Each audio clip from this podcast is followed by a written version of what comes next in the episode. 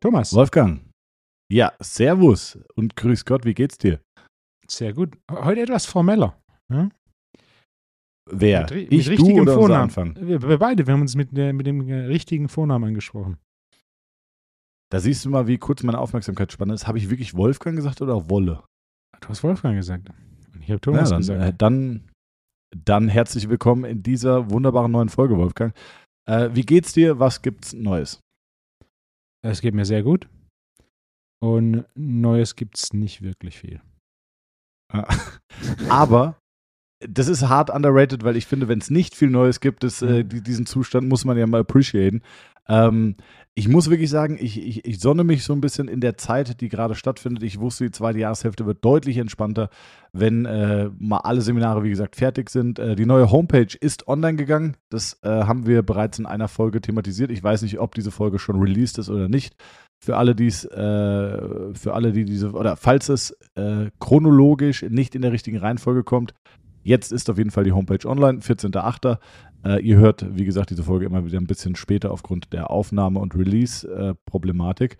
Äh, heute ist sie online gegangen, beziehungsweise gestern Abend hatten wir noch große Probleme, haben die online geschaltet, ne, die Domain verknüpft und da, dann hieß es auf einmal, ja, kann äh, zwischen 5 und 15 Tage dauern, bis die Domain aktiviert ist. Und ich dachte, okay, das ist eine Katastrophe. Und dann äh, haben wir aber ein bisschen Druck gemacht und jetzt ist sie online. Sehr, sehr cool, äh, sehr reduziert, sehr aufgeräumt. Ähm, es gibt einen Blog, da könnt ihr auch schon den ersten Blogbeitrag lesen. Ähm, Habe ich mich natürlich auch wieder klassisch von meinem, äh, ja, von meinem großen Idol Wolfgang Ü aus S inspirieren lassen. Und zwar schreibe ich jetzt einen Blog. Ähm, erstes Thema ist, was sind Oh. Blockaden? Also wie definieren wir Blockaden? Ähm, wo kommen Blockaden her? Wie machen sie sich bemerkbar und wie kann man sie auch nachhaltig äh, therapieren? Also wer da Interesse hat, gerne auf der Homepage über äh, bei unter uns und oder über uns und dann äh, unter uns. Die, die Sitcom aus den 90ern. Äh, bei über uns und dann Blog findet ihr den ersten Blog-Eintrag. Und ich glaube, am 21. August kommt auch schon der nächste. Ähm, ich glaube, Krafttraining bei Schmerzen oder so. Das ist der Sehr zweite Blog-Eintrag. Also gerne mal vorbeischauen und äh, ja, das war's. Also nächstes großes Projekt dieses Jahr abgehakt, nachdem Semin alle Seminare, alle Advanced-Seminare einmal stattgefunden haben. Jetzt auch die Homepage online. Und äh, ja, jetzt komme ich in so eine Phase, wo ich wieder kreativ werde. Zweite Jahreshälfte wird auf jeden Fall deutlich mehr Instagram-Content, mehr Reels, mehr Videos, mehr Fotos produziert. Äh, Freue ich mich auch sehr drauf. Auf jeden Fall mal eine Abwechslung zu meinem äh, Arbeitsalltag der letzten Monate. Da muss damit tatsächlich auch eine Neuerung. Wir, wir schreiben auch wieder oder veröffentlichen wieder mehr Artikel. Letzte Woche ging einer online äh, zu 13 Tipps für besseren Schlaf. So in dem Stil. Und äh, in zwei Wochen geht einer online zum Thema 13 Tipps für mehr Testosteron.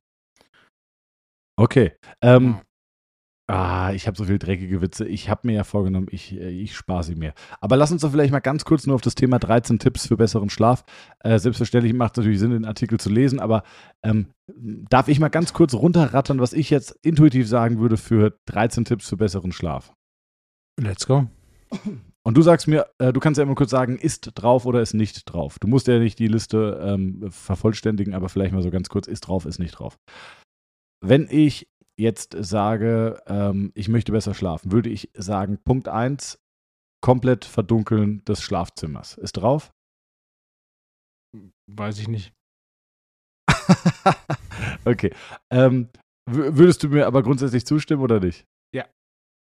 Hast du mir nicht mal, ist bestimmt auch eine Information, die ich von dir irgendwann übernommen habe, aber hast du mir nicht mal irgendwann gesagt, dass es eine Untersuchung gab mit, äh, mit einer Lichtquelle, ich glaube einem Laser in Exakt. der Kniekehle, Exakt. die dann dazu geführt hat, dass, äh, welches Hormon nochmal produziert wurde? Cortisol? Nee. Dass man dann die Tiefschlafphase verlassen hat.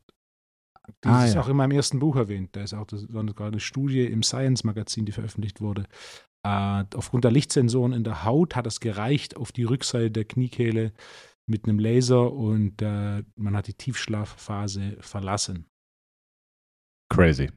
Okay, also dann würde ja wahrscheinlich Sinn machen, ab, völlig abgedunkelter Raum. Punkt zwei, ähm, ich bin großer Freund von äh, Magnesium am Abend, einfach um das Nervensystem zu beruhigen. Tipp drei, äh, Zwei ist aktive, ähm, Zwar ist drauf aktive Entspannung, wird nicht drauf sein wie Meditation, um auch in der Form vielleicht nochmal das Nervensystem zu beruhigen. Wird Ist auch nicht drauf. drauf. sein. Ist drauf. Ist drauf. Wow, Ja, okay. Äh, dann Punkt 4. Äh, alle elektronischen Geräte aus dem Schlafzimmer. Ist eine Empfehlung von mir, weiß aber nicht, ob es einer der 13 ist. Okay. Der nächste Punkt ist, äh, ist bestimmt auch nicht drauf, aber Lichtwecker. Ich bin großer, großer Fan vom Lichtwecker. Meine Freundin hat irgendwann mal damit angefangen und hatte schon einen. Jetzt habe ich mittlerweile auch einen. Lichtwecker ist eine grandiose Möglichkeit, um möglichst relaxed in den Tag zu starten. Früher hatte ich wirklich diesen Alarmton vom iPhone, ähm, der dich einfach brutal geweckt hat, wo du schon äh, ja, mit maximalem Stress aus dem Bett gesprungen bist. Und jetzt habe ich einen Lichtwecker, der wirklich easy und smooth anfängt, äh, immer heller zu werden und am Ende spielt er einen Ton ab. Kann ich auch wirklich nur empfehlen. Ja. Äh, Lichtwecker ist wahrscheinlich auch nicht drauf, oder? Empfehle ich, äh, weiß aber nicht, ob denn der drauf ist. Okay. Ähm, was würde ich denn noch sagen für besseren Schlaf? Äh, Alkohol weglassen, Drogen weglassen, ähm, kohlenhydratreiches Essen am Abend, Ist drauf. äh, Taschenbillard. Ähm, nee, hat keine, bringt keine Reaktion in dir hervor? Nee. Okay. Ähm, dann fällt mir nichts ein. Gib uns noch einen letzten Schwankerl, bevor die Leute jetzt alle losstürmen und den Artikel direkt lesen. Tommy, du, du gehst davon aus, dass ich weiß, was die 13 Tipps sind. Die 13 Tipps sind ja nicht alle Tipps, die ich habe, sondern es ist einfach eine Auswahl Ja, ja, klar, ich 13. weiß. Ja, ja. Ja. Okay, also es lohnt sich. Schaut gerne äh, auf dem Blog von Wolfgang vorbei, äh, auf der Seite vom YPSI und schaut gerne auch mal im Blog äh, bei uns auf der Seite von Training und Therapie vorbei. Und äh, gebt gerne mal Feedback. Also ich habe, glaube ich, echt Lust daran gefunden, Blogbeiträge zu schreiben. Ähm, ja, deswegen sehr cool. Schreibst du oder Wolfgang, diktierst super. du? Äh, ich, ich habe bis jetzt tatsächlich geschrieben. Das ist, das ist das Problem, da sind dann irgendwie so viele Fachbegriffe und äh, also der ist, ich habe darauf geachtet, dass er leserlich ist, dass er nicht zu deep dived, dass man den wirklich gut konsumieren kann. Aber am Ende kommen immer wieder irgendwelche Fachbegriffe und äh, ja, und Punkt zwei, ich habe in einem Café geschrieben und das wäre auch irgendwie schwierig gewesen, das da zu diktieren. Deswegen, äh, ja, in diesem Falle geschrieben. Diktierst du deine ausschließlich? Ja. Ja. Wahnsinn. Ja, das geht Wolfgang, viel schneller. das Wir ist- haben auch dieses Ask the Coach, das ich früher viel gemacht habe, da gibt es auch ein Buch zu, für alle, die sich jetzt fragen. Äh, nein, es gibt keine ähm, Schnittstellen. Also alles, was an Ask the Coach im Buch ist, ist nicht auf der Website. Die Ask the Coach-Kolumne gibt es in Online-Version, in Offline-Version und ich habe nicht einfach die Online-Version als Buch rausgebracht. Da haben wir auch so Amazon-Bewertungen, die das behaupten. Das ist, war nie der Fall, ist nicht der Fall. Äh, und da, auch wenn da ein bisschen interessantere Fragen kommen, dann, äh, dann beantworte ich die gern auch etwas ausführlich. Und da habe ich jetzt, glaube ich, drei Stück in den letzten zwei Monaten dann beantwortet. Das waren alles recht schöne Fragen. Und dann dachte ich, komm, da kann man ein bisschen was dazu schreiben oder in dem Fall diktieren. Und dann diktiere ich das einmal runter. Und dann ein bisschen einmal Korrektur lesen, ein bisschen strukturieren und ja, von Hand dann eben quasi korrigieren. Und dann ist es auch schon fertig. Also ich finde das Format Ask the Coach immer noch sensationell, haben wir auch schon irgendwann mal thematisiert.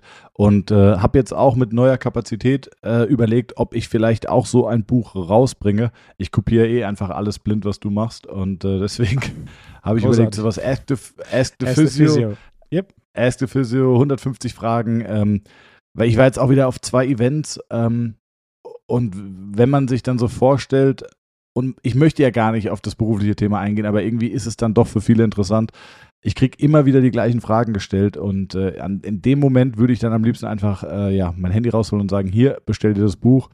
Äh, da werden erstmal die, die grundlegendsten 150 Fragen beantwortet. Ich glaube, das wäre wirklich eine, eine Yep. sehr coole Idee. Könnt ihr vielleicht auch nochmal Bezug nehmen, ob ihr Bock auf so ein Buch hättet und dann, äh, dann würde ich das mal für ja, Q2 24 irgendwie anplanen. Ja, hatten wir auch schon drüber geredet. Ich finde es eine großartige Ja. Idee. Gerade im Bereich Physiotherapie gibt es ja im Endeffekt für den Konsumenten oder für den Non-Professional nicht wirklich was.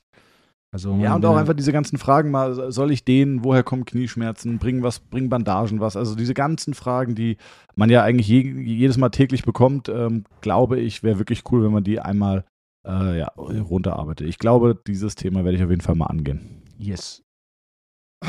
Wolle, was cool. steht auf deiner Liste? Merkst du diese Energie heute? Es ist ähm, Vollgas. Das ist der Sommer. Ja. Ich habe ich hab mehrere Themen mittlerweile. Die Liste ist echt gut gewachsen. Ich habe ein größeres Thema, von dem ich dachte, komm, das ist, ein, das ist ein Begriff, den ich häufig verwende, vor allem bei Seminaren, aber ich ihn tatsächlich noch nie, selbst bei Seminaren, nie wirklich erklärt habe. Und äh, deshalb dachte ich, ist es äh, ist mal sinnvoll, äh, das hier im Podcast zu tun. Und zwar geht es um den Begriff Trainingsintelligenz. Ähm, ein massiv unterschätzter Begriff, der auch oft fehlinterpretiert wird. Also der wichtigste Punkt zu Beginn ist, ist für mich hier, das Thema Intelligenz wird für den meisten recht statisch wahrgenommen. Ähm, klar spielt die Genetik eine Rolle, jedoch sind die äußeren Einflüsse wesentlich größer und wichtiger. Das heißt, es geht um Entwicklung von Intelligenz, weniger um quasi du wirst so geboren oder nicht oder du wirst mit einem bestimmten IQ geboren oder nicht.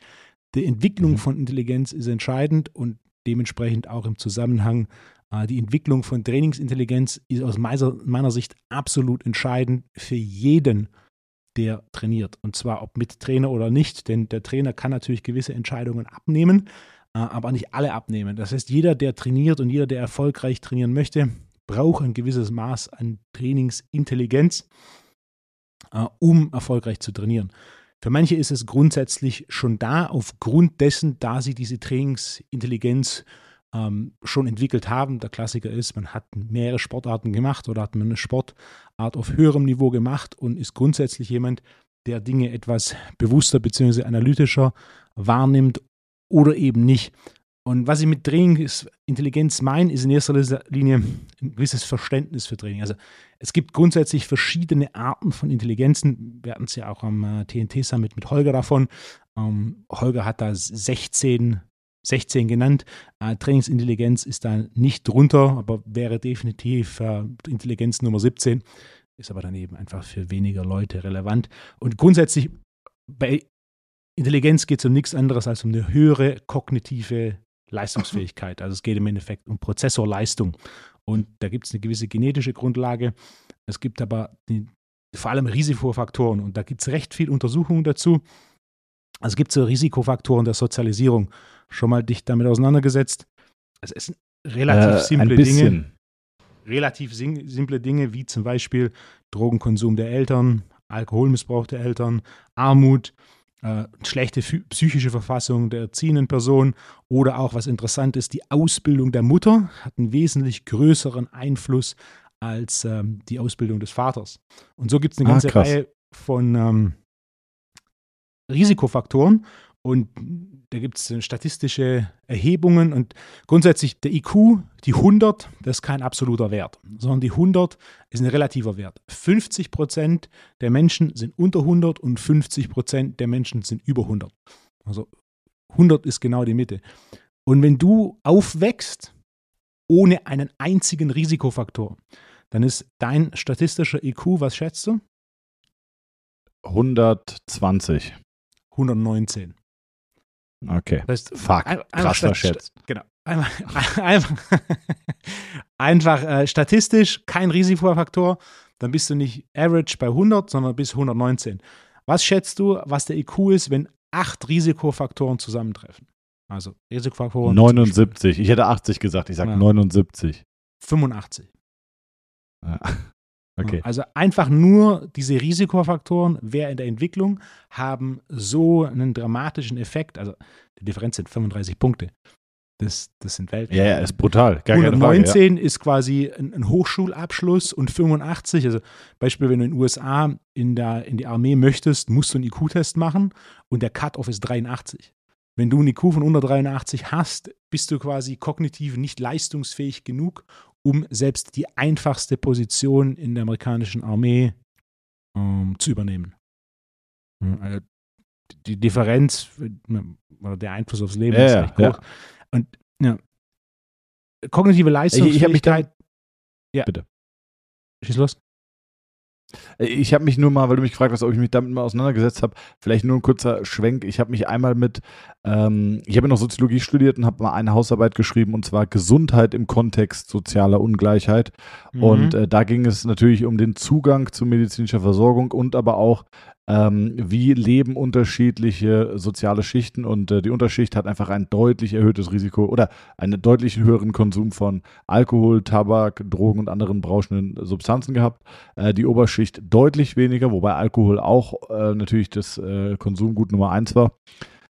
Und dann war aber ein Punkt, den fand ich sehr interessant, und zwar das subjektive Gesundheitsempfinden. Also wie gesund fühlst du dich? War, äh, ich muss die Zahlen jetzt erfinden, aber es war ein, ein x-faches höher in der Oberschicht im Vergleich zur Unterschicht und sogar in der Oberschicht zum Vergleich zur Mittelschicht, obwohl äh, Leute befragt wurden, die gesund sind, also die jetzt nicht irgendwie große, schwere Krankheiten haben, sondern einfach, äh, es war eine Riesenumfrage. Und äh, das fand ich schon, schon spannend, einfach dieses Gefühl, ähm, wenn du zur Oberschicht gehörst, dass du dich subjektiv gesünder fühlst ähm, ja, und, und was dieser Klassenunterschied auch auf, auf Gesundheit, wie er sich auf Gesundheit auswirkt, ist natürlich krass. Da muss ich noch einen Punkt machen, sorry, ja. dass ich jetzt noch komplett unterbreche. Ähm, wenn, man, wenn man sagt, naja, ich bin ja gesetzlich, ich bin ja nur gesetzlich versichert, oder ich bin ja, nee, falsch, wenn man sagt, ich bin ja gesetzlich versichert und ähm, warum werden gewisse Leistungen dort nicht erstattet? Ähm, Sage ich immer, im Gesetzestext steht ja eigentlich, äh, mit einer gesetzlichen Krankenversicherung hast du einen ausreichenden Zugang zu medizinischer Versorgung. Und ausreichend ist in der Schule eine 4. Und genau das ist am Ende auch die Dienstleistung, die du bekommst. Du bist quasi gegen den Tod und gegen schwere Verletzungen und Krankheiten versichert, äh, was ja international gesehen natürlich schon mal sensationell ist, dass du, äh, dass du so abgesichert bist. Du bist jetzt aber nicht gegen, äh, ich habe irgendwie spezielle Probleme, ich habe ich hab Achillessehnenentzündung beim Laufen. Da wirst du jetzt nicht die beste Therapie bekommen, weil es natürlich kein essentielles äh, Problem ist oder keine essentielle Einschränkung darstellt. Und das sind Sachen, gegen die ist man nicht versichert. Ähm, natürlich kriegst du da auch Termine beim Orthopäden und auch Krankengymnastik, aber du kriegst natürlich ähm, ja durchschnittliche Therapie. Kannst natürlich auch mega viel Glück haben, gar keine Frage. Kannst einen super Orthopäden und auch super Therapeuten so erwischen. Ähm, aber ich sag mal, die, die guten Therapeuten findet man tendenziell, tendenziell nicht ausschließlich, eher dann auch im Privatbereich, wobei das auch kein klarer Indikator ist, nur weil jemand eine Privatpraxis hat, dass er auch deutlich besser ist. Muss man auch immer wieder so ein bisschen ins, ins rechte Licht drücken. Sorry, wir sind komplett abgekommen. Trainingsintelligenz, ja, Wolfgang. Wir sind immer noch relativ nah dran. Äh, ein, ein weiterer Risikofaktor ist das Thema Unterernährung. Und äh, Unterernährung, wenn wir da soziale Schichten anschauen, Unterernährung heißt ja nicht, dass du nichts zu essen hast, sondern Unterernährung im modernen Kontext heißt ja unter anderem, dass dir eben einige bestimmte Nährstoffe fehlen. Und bei den Makronährstoffen mag das Protein sein, bei den Mikronährstoffen gibt es da eine größere Auswahl. Und da gibt es interessanterweise einen, der sehr gut untersucht ist, und das ist Jod. Und es ist mittlerweile wissenschaftlich klar nachgewiesen, dass ein Jodmangel in der Schwangerschaft und frühen Kindheit zu einer Intelligenzminderung führen kann. Äh, da gibt es eine Meta-Analyse und die hat herausgefunden, dass ein chronischer Jodmangel im Schnitt den IQ um wie viele Punkte reduziert? Was schätzt du? Das ist auch eine interessante Zahl. Oh. Kann ich, kann ich dir nicht sagen. 13,5 Punkte. Krass. Also, wenn du einen chronischen Jodmangel hast, also die Mutter während der Schwangerschaft und dann das Kind in, im frühen, ähm, in der frühen Kindheit, ist einfach statistisch der IQ um 13 oder das Potenzial der Entwicklung des IQs um 13,5 Punkte geringer. Das ist krass. Ich, ähm, weil, du, weil du noch gerade gesagt hast, äh, oder das, das schlägt dir eigentlich auch zu, die, zu der, äh, die, die Brücke zu dem, was du schon immer sagst, ist diese Verzehrempfehlungen, oder? Ja. Also ähm, ist ja das Gleiche mit, wie viel äh, Protein braucht ein Mensch am Tag, wie viel, weiß ich nicht was. Ähm, sind, ist das die Deutsche Gesellschaft für Ernährung, diese DGE, die diese Vorgaben gibt? Die Vorgaben in Europa kommen zentral von der europäischen Behörde, werden aber, werden aber mehr oder weniger identisch von der DGE übernommen. Okay, und weil du ja häufig Vergleiche bringst, ne? du, verbringst mhm. ja, du bringst ja immer den Vergleich mit dem Auto oder dem, dem Rennauto, richtig? Ja. Da habe ich jetzt nochmal einen anderen Vergleich, den ich, äh, den ich gehört habe, den ich aber so gut fand, dass ich überlegt habe, wie kann ich den einstreuen? Jetzt bietet sich gerade an. Und zwar, ich habe es gerade nochmal gegoogelt, äh, die DGE empfiehlt am Tag 1,5 Liter pro Tag zu trinken. Und äh, das ist das, was der Mensch braucht, um nicht zu verdursten oder nicht äh, ja, äh, zugrunde zu gehen. Das ist aber, dass jeder weiß, dass es deutlich besser ist, wenn du zwei, zweieinhalb oder drei Liter am Tag trinkst, das ist ja jedem klar. Ne? Also das ist quasi das Mindeste, was du, was der Mensch trinken sollte. Aber ich meine, trink mal zehn Tage am Stück 1,5 Liter am Tag. Also ich bin mir sicher, den meisten von uns wird es extrem, extrem schlecht gehen. Und äh, vielleicht ist das nochmal ein Vergleich, den du in dein Repertoire mit aufnehmen ja. kannst, weil ich finde, der ist noch greif, der, der, ist noch greifbarer, so ein bisschen, finde ich, als dieses Rennauto. Das Rennauto, Rennauto versteht man, aber dieses, jeder versteht sofort, was passiert, wenn du mal lange Zeit nur das Mindeste an Wasser zu dir führst. Und ähm, was ich an dem Vergleich besonders schön finde, ist, dass er natürlich auch wieder einbezieht, dass verschiedene Umstände den Bedarf unterschiedlich beeinflussen. Also wenn du jetzt ja. 35 Grad hast und zwei Stunden Sport am Tag machst, dann wird es mit eineinhalb Liter ganz, ganz, ganz, ganz knapp. Hm? Yes, exakt, ganz genau. Und das äh, lässt sich ja übertragen auf äh, alle möglichen Mineralstoffe, Makronährstoffe. Also das, äh, ja, sehr gut. Ach, perfekt, siehst du, habe ich hm, das auch noch das einbauen können. Äh, wunderschön. Äh, ja, Thema Intelligenz, also der Punkt ist Intelligenz, viele Faktoren spielen eine Rolle, wenn es um Entwicklung der Intelligenz geht. Intelligenz wie Trainingsintelligenz kann man entwickeln. Äh, für alle Trainierenden, jeder, der Erfolg haben möchte im Training, braucht ein gewisses Maß an Trainingsintelligenz. Und da gibt es auch Beispiele, gerade aus dem Krafttraining. Da gab es einen, der war Anfang der 80er einer der erfolgreichsten Bankdrücker ever. Und ähm, der war dafür bekannt, dass er vor jedem Training ins Gym kam, sich auf die Bank gelegt hat und mit dem Besenstiel ein paar Wiederholungen Bankdrücken gemacht hat. Und basierend darauf, wie sich das angefühlt hat, hat er entschieden, ob er heute Bankdrücken macht oder nicht. Naja, ah okay. Mhm. Das ist ein sehr hohes Maß an Trainingsintelligenz, das die allerwenigsten erreichen werden, aus, aus verschiedenen Gründen. Darum geht es mir in dem Maße nicht mal so. Sondern am Ende vom Tag, für mich sind drei Aspekte der Trainingsintelligenz aus Sicht des Krafttrainings entscheidend und die werden konstant, und das sehe ich in der Praxis konstant, vernachlässigt. Der erste ist, ein Trainingsprogramm lesen zu können. Sätze, Wiederholungen, Tempo. Pause und Mikroperiodisierung. Wenn da steht, gleiches Gewicht für alle Sätze, und du steigerst auf einen schweren Satz, dann hast du das Trainingsprogramm nicht korrekt gelesen bzw. nicht verstanden. Und das hört ich würde sogar noch weitergehen und sagen, sagen Basics einfach, wenn du ins Gym gehst und deine Pausenzeit nicht trackst, wird dein Trainings, deine Trainingsprogression großen, großen Nachteil erleiden. Ja?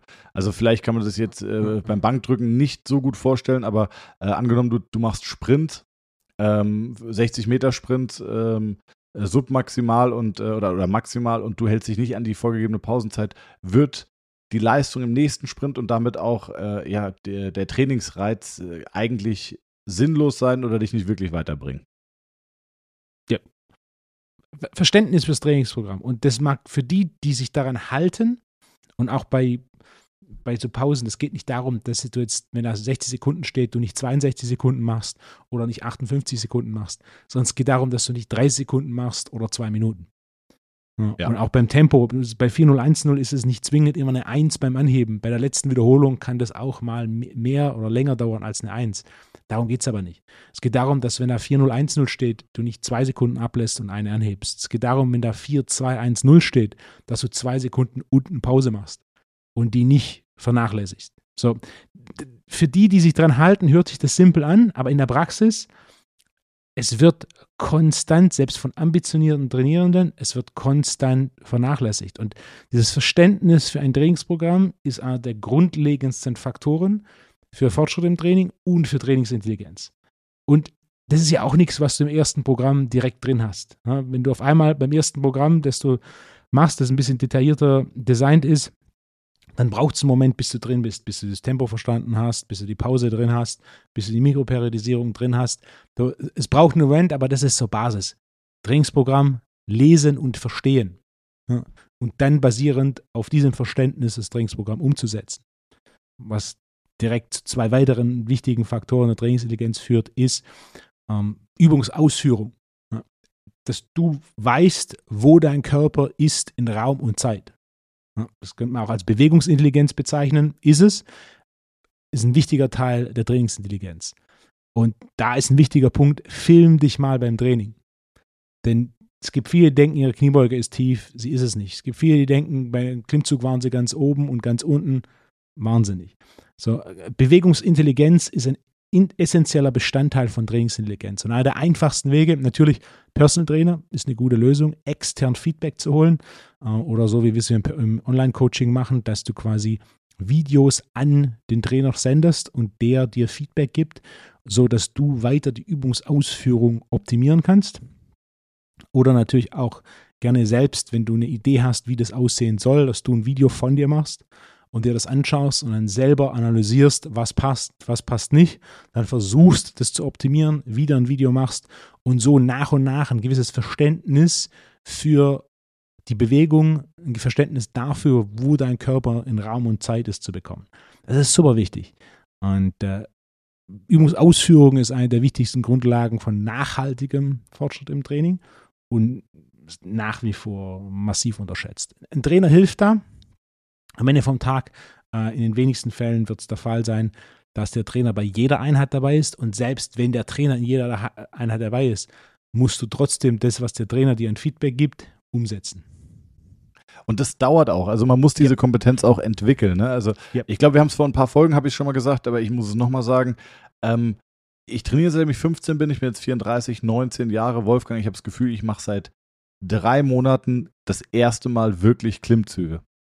Also okay. wirklich so dieses aus der Scapula raus und dann erst in den Bizeps starten äh, und nicht einfach nur, also ich, ich kannte Scapula-Pull-Ups schon 100 Jahre, ich habe auch teilweise Scapula-Pull-Ups gemacht, aber diese koordinative Komponente, ich, ich beginne die Bewegung mit der Retraktion vom Schulterblatt und gehe dann über in Schulter- und Ellenbogenbeugung, ähm, hat jetzt erst, äh, ja, ja, ähm, wie sagt man denn, ja, von, von, der Koordination jetzt erst geklickt und ich merke, wie viel mehr Klimmzüge ich schaffe, welche höheren Gewichte ich bewegen kann und äh, also das hört nicht auf und äh, nur weil man äh, Bankdrücken gemacht hat und macht das regelmäßig, finde ich, sollte man auch bei jeder, bei jeder Übung versuchen, noch mehr in den Muskel reinzufühlen, zu gucken, spüre ich den Muskel, habe ich einen Pump auf dem Muskel, kann ich den Muskel ansteuern und wenn das nicht gegeben ist, dann, ähm, dann, dann sollte man vielleicht da erstmal an der Basis arbeiten, bevor man irgendwie ganz wilde Trainingsprogramme durchtrainiert. Ne?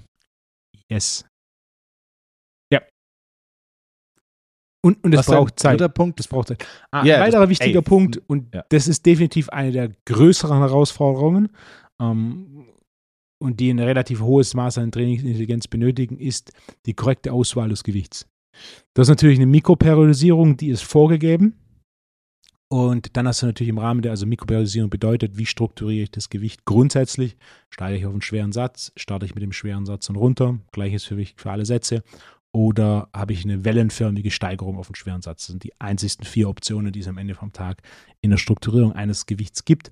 Und dann natürlich darüber hinaus gibt es auch noch den sogenannten Spread, den ich vorgebe und je fortgeschrittener Programme werden, desto spezifischer gebe ich den vor. Das ist die Differenz zwischen dem schwersten und dem leichtesten Satz, was dann entsprechend auch nur bei auf einen schweren Satz steigern und ähm, wellenförmig auf den schweren Satz steigern gilt. Dann gibt es noch den Counterpart dazu, ist der Critical Drop-Off, ist quasi das gleiche, nur dass du andersrum runterrechnest. Das heißt, wenn du mit dem schweren Satz steigerst, gehst du runter. Den gebe ich vor. Äh, innerhalb dessen musst du aber trotzdem selbst das Gewicht auswählen und musst dann auch entscheiden, wann ist es Zeit, Gewicht zu steigern, wie viel Gewicht muss ich steigern. So, dass ich im Idealfall alle meine Wiederholungen schaffe und gleichzeitig noch einen Fortschritt erzielt habe. Das ist das große Dilemma zwischen, mache ich mehr Gewicht, schaffe ich noch meine Wiederholungen oder mache ich eben nicht mehr Gewicht, mache keinen Fortschritt, aber schaffe deswegen die Wiederholungen. Und was sich auch wieder simpel anhört, ist in der Praxis äh, große Kunst ist ein bisschen viel, aber es ist eine der größten Herausforderungen an die Trainingsintelligenz im Training. Und je besser du Trainingsgewichte wählen kannst, je besser dein Verständnis für die Strukturierung von Trainingsgewicht, desto einfacher wird es, Gewicht zu steigern. So, das ist auch ein, einer der Punkte, mit dem äh, Mike McDonald hieß er, der Anfang der, der ähm, 80er für, für seine Bankdrückleistung bekannt war. Der hat basierend auf dem, wie sich ein Besenstiel angefühlt hat, konnte der bestimmen, wie ready ist sein Nervensystem heute für Bankdrücken und hat so quasi seine tägliche Readiness bestimmt. wie, wie, würdest du sagen, ist die Korrelation auch zwischen, äh, äh, zwischen Griffkraft, hatten Sehr wir auch hoch. letzte Folge mal ja. ein bisschen, und äh, das heißt, es gibt ja auch Griffkraftmesser, wo man vielleicht so einen ja. Indikator bekommt, wie viel, wie leistungsfähig bin ich, was ja. hältst du davon? Um, äh, Mache ich regelmäßig mit Kunden. Also das baue ich bei etwas fortgeschrittenen Kunden mit ein, um zu und bestimmen. Wie, wie misst du das? Also du, du, misst jeden Morgen im Bett, bevor du aufstellst, quasi mit einem äh, Level Nervensystem, bevor das Nervensystem hochfährt, deine Griffkraft und wenn du dann einen bestimmten Drop-off hast, ähm, machst du entweder einen Deload, wenn der Drop-off etwas größer ist, trainierst du gar nicht an dem Tag. Das ist ein, gute, ein gutes Mittel für jemanden, der in, in seinem Alltag ein relativ hohes Maß an neurologischem Stress hat. Also da gibt es die, die eben im Alltag einen Job haben, der sie sehr fordert und da kann es halt einfach sein, dass es auch mal in einer Woche nur ein, zwei Trainingseinheiten sind oder in einer Woche mal vier, fünf Trainingseinheiten sind. Das sind aber meistens die, die sagen, fuck it, sind vier auf dem Plan, also mache ich vier. Nee, nee, nee, langsam. Yeah, ne? wenn, ja, nur weil, ja. dein, wenn du mental quasi motiviert genug bist, das Training zu machen, heißt es nicht, dass das Training gut für dich ist. Und Wolfgang, perfekt. genau, ja. genau die Brücke wollte ich eigentlich schlagen. Ich wollte nämlich, ähm, nachdem du mit Trainingsintelligenz fertig bist, wollte ich vielleicht noch den Punkt Belastungsintelligenz äh, mit ja. einstreuen. Denn ähm, äh, die Frage ist, äh, wie, auch wie fühlst du dich? Ist eine ganz simple Frage, die zu beantworten ist aber extrem schwierig und ja. äh, braucht auch sehr, sehr viel Erfahrung. Also ja. wenn ich, ich denke da vor allem an Ausdauersportler, an die äh, Speedskating-Nationalmannschaft, die ich lange betreut habe, äh, an zum Beispiel äh, Berlin-Marathon-Sieger Felix Rhein, Weltmeister und alles Mögliche. Ähm, der geht morgens, weiß ich nicht, 200 Kilometer Rennrad fahren und abends macht er 60 äh, Kilometer auf Inlinern. Also der reißt schon richtig Pensum ab und das meistens sieben Tage die Woche. Ähm, und der kann sein Training oder der äh, steuert sein Training einfach über Belastungsintelligenz und fragt sich, horcht in sich rein, wie geht es mir heute und mhm. wie viel Belastung kann ich applizieren oder ja. wo setze ich vielleicht nochmal einen Reiz oder einen Peak oder wo nehme ich auch äh, mit Perspektive auf, ein, auf eine Weltmeisterschaft oder auf einen Wettkampf äh, Belastung raus es gibt Tools, ne, wie eine HRV-Messung, die auf jeden Fall sehr potent sind und dir Aufschluss geben. Ich finde es gut. Ich, äh, ich propagiere oder empfehle aber auch immer, diese Belastungsintelligenz über die Zeit selber zu entwickeln und sich nicht nur auf digitale Unterstützung zu verlassen, ja. ähm, weil es korreliert nicht immer. Und wenn du, genau wie du sagst, es gibt, äh, vor allem im Profisport sieht man das häufig, Menschen, die extrem kopfmäßig motiviert sind und sagen, wenn das auf dem Trainingsplan steht, dann mache ich das. Ähm, aber das, das hilft nicht immer. Ich erinnere mich an einen Profisportler, äh, einen Schwimmer, der wurde von seinem Trainer äh, massiv ins Übertraining gebracht. Und wenn die Zeiten schlechter wurden, wurde das Training noch mehr erhöht. Ähm, der Trainer war nicht unerfahren, also der war auch sehr erfolgreich. Ich glaube auch, dass es ein guter Trainer war, aber ich meine, jeder ähm, ist menschlich und jeder macht auch mal Fehler. Ähm, und der ist über die Zeit äh, fett ins Übertraining gekommen und hat sich eigentlich nur noch also hat, hatte aber keine Belastungsintelligenz und konnte mhm. selber nicht auf den Punkt kommen, dass er einfach überbelastet ist. Ne? Ähm, der hat nicht gut geschlafen, der war aufgekratzt, äh, die Trainingsleistung geht runter, Gewichte, die er bewegt hat, konnte er nicht mehr bewegen. Er hat sich ausgelaugt gefühlt, äh, sein Wassergefühl war, war deutlich schlechter. Also viele Indikatoren, die dafür sprechen. Und ähm, das muss ja nicht nur auch im Profisport so sein, sondern auch wenn wir über mentale Belastung oder Überaktivität des äh, äh Sympathikus oder Unteraktivität des Parasympathikus reden, äh, das kann ja auch psychische oder, oder ja kognitiver Stress sein in denen es sich auch lohnt, reinzufühlen und auch da eine Belastungsintelligenz zu entwickeln und zu, mich zu fragen, wie fühle ich mich? Fühle ich mich äh, überlastet? Fühle ich mich erschöpft? Dann ist vielleicht nicht die Zeit, noch ein neues Projekt anzugehen. Ähm, dann ist vielleicht nicht die, also dann sollte ich vielleicht jetzt nicht einen Praxisumzug angehen oder sollte, weiß ich nicht was machen, ähm, ja, ein neues Konzept entwickeln und fünf neue Mitarbeiter einstellen, sondern vielleicht erstmal gucken, dass ich mich an die Belastung gewöhne oder einfach Belastung rausnehme. Also ich glaube, Belastungsintelligenz, äh, vielleicht kreieren wir diesen Begriff gerade, ja. ähm, ist auf jeden Fall ein wichtiges Thema auch. Ist ein Riesenthema. Ein Teil der Trainingsintelligenz. Aber äh, sehr fortgeschritten, das ist da mein, mein wichtiger Faktor. Also in, zu, in, wirklich effektiv um das Thema HRV und der Griffkraftmessung aufzugreifen. Das sind sehr gute Indikatoren, aber es ist im Endeffekt auch nur ein Indikator und es gibt mehrere. Das heißt, es kann manchmal daneben liegen. Äh, und natürlich auch gewisse Formen der Intelligenz. Du hast natürlich auch ein, ein vorgegebenes Maximum.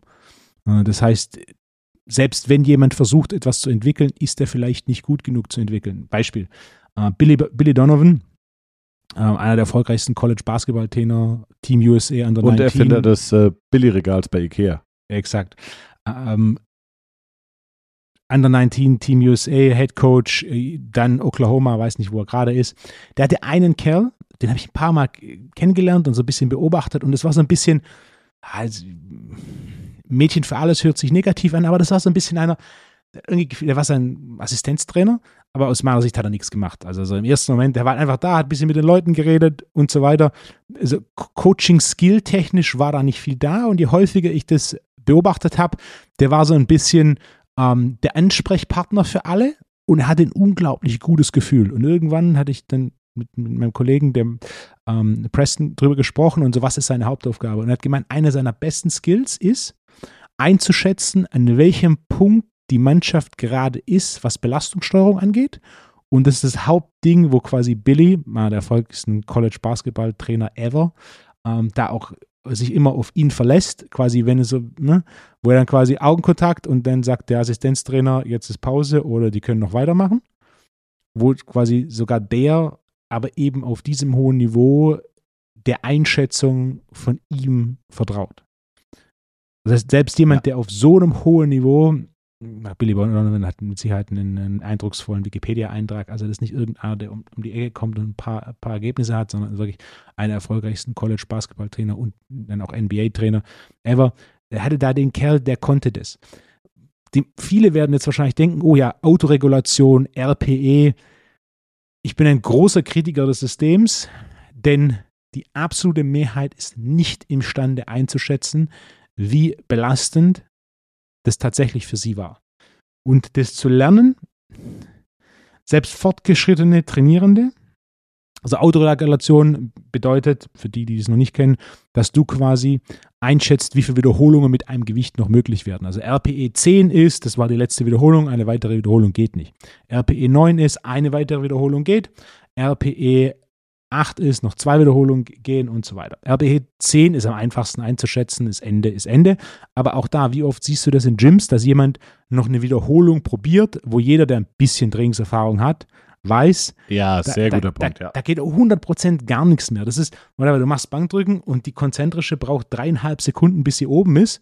Und der Trainierende will halt nochmal eine Wiederholung machen. Also, nein, da wird nichts mehr Oder auch gern gehen. gesehen, der Trainingsbuddy versucht ihn nochmal äh, ja, ja, genau, durch, ja. durch, Emo durch Emotionen irgendwie dazu zu bewegen. Ne? Ah. Und das ist noch relativ einfach. Aber wenn ich zu dir sage, RPE 7 oder RPE 8, noch zwei oder drei Wiederholungen sollen gehen, das weißt du nicht. Punkt. Tu, tust du nicht. Und da, da gibt es auch keine Diskussion.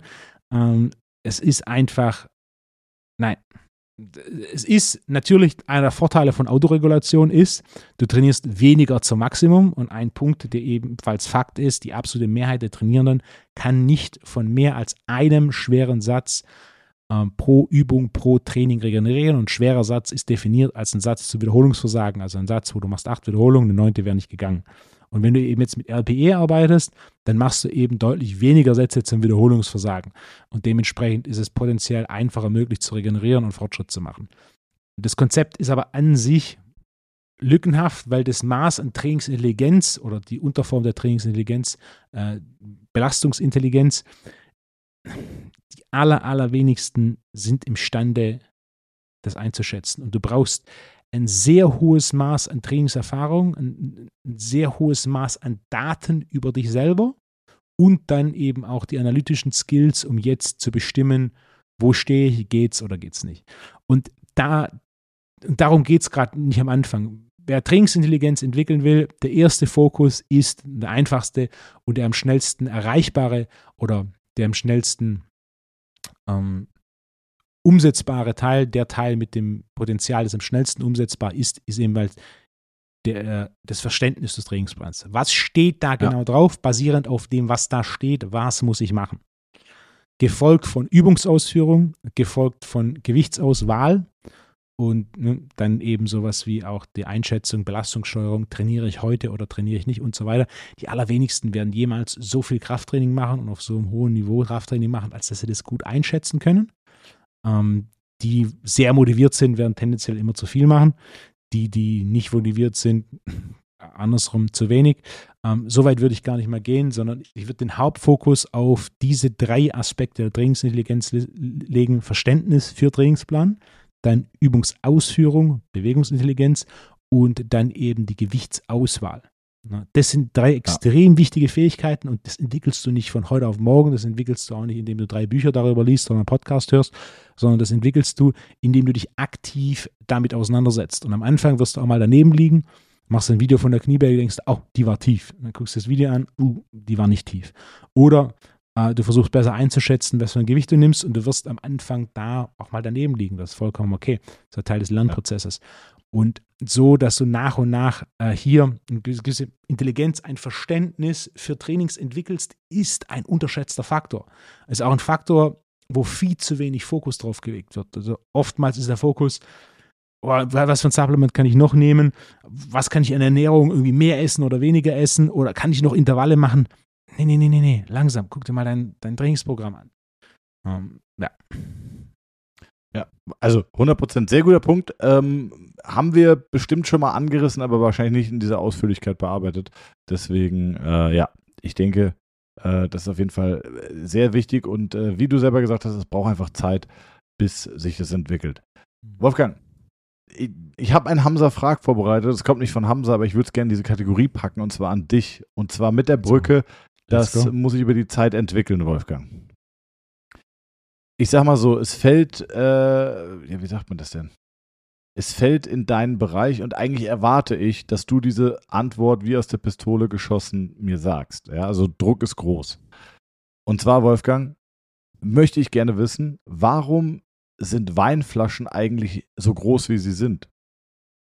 Also warum gibt es äh, 750 Milliliter? Warum ist 750 Milliliter, 0,75 Liter die Flasche eigentlich die Standardgröße? Darauf gibt es keine klare Antwort, denn die Geschichte ist sich nicht einig, warum das genau der Fall ist. Also das sage ich das nächste Mal auch bei der Hamza-Frage. es gibt verschiedene Gründe. Also der, der populärste ist, dass 750 ml quasi die Menge an Wein ist, die ein Arbeiter pro Tag trinken kann. Hm. Okay. Die andere, die andere Begründung ist, dass die 750 ml Flasche ähm, kam, als der Handel zwischen Frankreich und, ähm, und England äh, floriert hat. Und wenn du es jetzt umrechnest, ist ähm, 750 ml sind x Flaschen in einem, äh, in einem Fass. Richtig.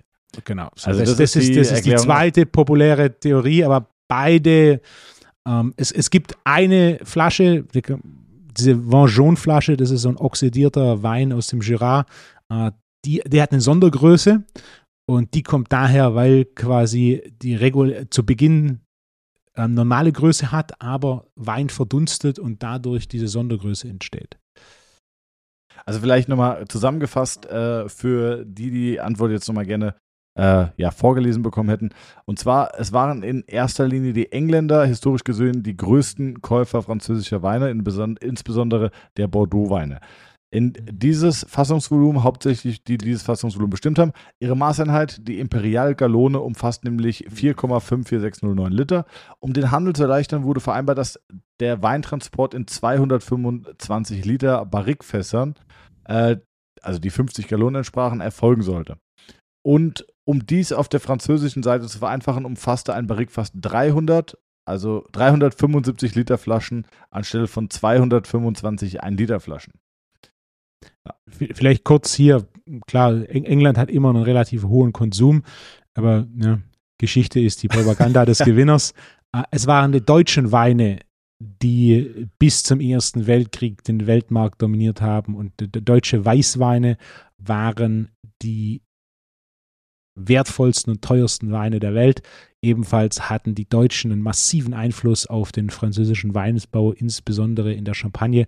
Wenn man mal schaut, wie viele deutsche Namen es in der Champagne gibt und selbst da, wo es keine deutschen Namen gibt, zum Beispiel sowas wie Veuve Clicquot, der, die Witwe Clicquot, ihr Mann war Deutscher, Krug, Bollinger, Teitinger, ähm, Deutz, das sind alles deutsche Namen und erst mit dem Ersten Weltkrieg hat dann quasi durch den Bond zwischen Frankreich und England der französische Weinmarkt, insbesondere Bordeaux zu Beginn und jetzt auch in den letzten 20, 30 Jahren Burgund hinterher so massiv angezogen und die deutschen Weine, die bis dahin ähm, die teuersten der Welt waren, insbesondere Weißweine von der Mosel, wo die Römer schon äh, Wein angebaut haben. Also mit, äh, mit der Mosel, mit Schiff ist man da einfach hingekommen und die Römer haben schon entdeckt, dass die, die Lagen an der Mosel mit diesen steilen Hängen ausgezeichnet sind, um äh, Wein anzupflanzen. Eigentlich bis dahin ähm, die, die wertvollsten oder teuersten Weine waren. Und in den letzten 20 Jahren dieser Trend wieder mehr wird. Und auch die, Siehste, die Qualität ich, des deutschen Weines äh, wieder äh, zum Glück ein bisschen höheren Stellenwert in der Welt hat. Ein großes Problem, das jedoch der deutsche Weinbau hat, ist, dass äh, die Größe der Weingärten absolut einfach viel zu klein ist. Ähm, also kann man Hansa Frag draus machen oder ich kann es direkt sagen. Deutschland hat, mir, Deutschland hat ich insgesamt. Mir Fragen, die ich beantworten kann. Ja, das sind Lieblingsfragen. Ne? Ich stelle Fragen. Ja. Ähm, Deutschland hat insgesamt 104 Hektar Weinberg. Bordeaux alleine hat 110 Hektar, also Hektar, also 110.000 Hektar. Deutschland hat 104.000 Hektar Weinberg. Ähm, das Land mit den meisten Weinbergen für Wein, den man trinkt, ähm, ist Italien mit 850.000 Hektar, gefolgt von Frankreich mit 820.000 Hektar. Und da sieht man einfach, das ist ein Vorteil, den wir haben in Deutschland, da eben viel von dem, von dem wirklich herausragenden Wein, der mittlerweile in Deutschland produziert wird, gar nicht exportiert wird und so entsprechend auch international, vor allem im asiatischen Markt, dieser nicht bekannt ist, was mit wenigen Ausnahmen dem Preis sehr zugute kommt. Siehst du, Wolfgang, habe ich es doch geschafft, dir noch eine kleine äh, eine kleine Freude mit dieser Frage zu machen.